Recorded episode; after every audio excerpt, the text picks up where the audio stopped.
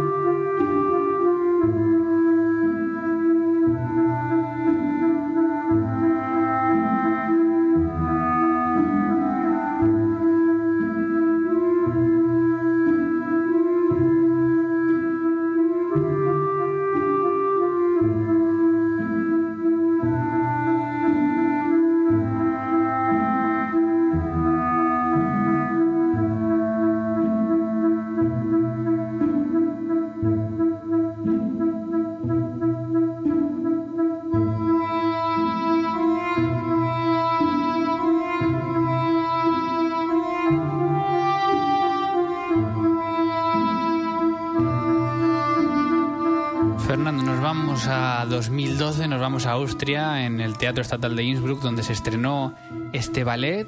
Cuéntanos qué estamos escuchando, cómo tenemos que escucharlo, con qué oídos tenemos que prestar atención a esta música preciosa, se puede decir. ¿Cómo podemos entender mejor esta música compuesta hace cuatro años, es decir, contemporánea? Pues em, bueno, esta escena, como tú has dicho, eh, la compuse hace más de cuatro años. Em, el ballet se estrenó hace cuatro años, pero esta escena está compuesta antes. Fue el, el, lenguaje que estamos escuchando es mm, prácticamente decimonónico, es un lenguaje romántico. Eh, precisamente por exigencias del guion, porque el coreógrafo Ángel Rodríguez, con quien trabajé, necesitaba estas claves románticas, eh, me pidió que compusiera, me basara en este estilo porque la, la, escena en concreto necesitaba esta música para lo que él quería contar.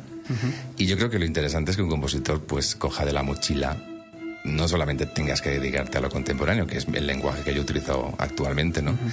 Es bueno e interesante que conozcas otras claves, otros códigos, y en este caso me sirvió y bueno, es una obra perfectamente que puede estar compuesta a finales del 19, pero es lo que se me pidió y yo lo hice, ¿no? Y la he elegido porque es una de las eh, escenas que más éxito tuvo allí en Austria, en el público austriaco, de las que más aplaudieron. Y bueno, pues no sé qué contarte más. Bueno, la verdad es que es, un lujo, ¿no? Ya no hay que escucharle, no hay que buscar la información en, en, internet, sino que tenemos aquí al compositor contándonos realmente. directamente a su experiencia. ¿A qué suena esta despedida?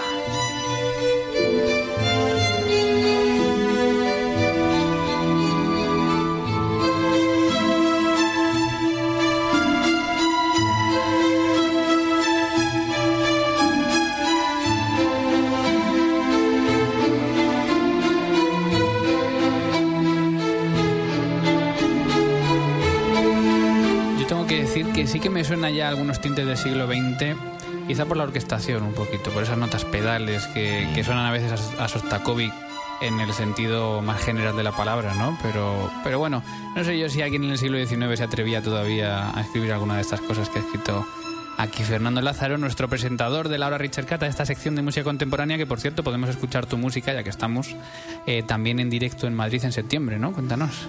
Pues sí, el día 4 de septiembre em, el pianista Mario Prisuelos, dentro del Festival eh, de Música Contemporánea de Madrid, el Festival Coma, em, estrenará una, mi nueva obra para piano, que en ella estoy escribiendo en este momento. Y bueno, pues un privilegio.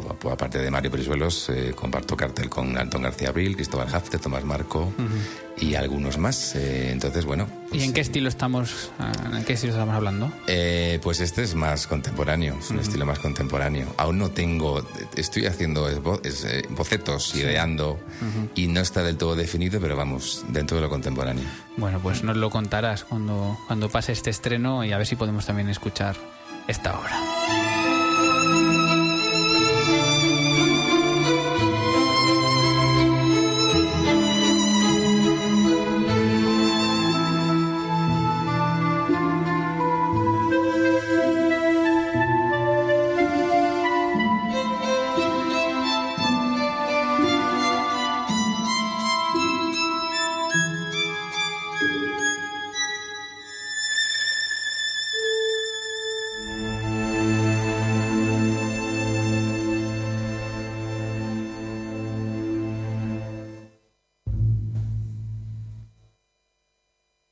Música de nuestro compositor de cabecera aquí en el ático, de Fernando Lázaro, presentador de Laura Richard Cata, con la que hemos pasado muy buenos momentos esta temporada conociendo todas las caras de la música contemporánea. Fernando Lázaro, muchísimas gracias. A vosotros y gracias por dejarme compartir estas, estos momentos que lo he pasado muy bien, he disfrutado mucho y bueno, pues nada, que paséis feliz verano. Encantado. A todos. Igualmente, feliz verano.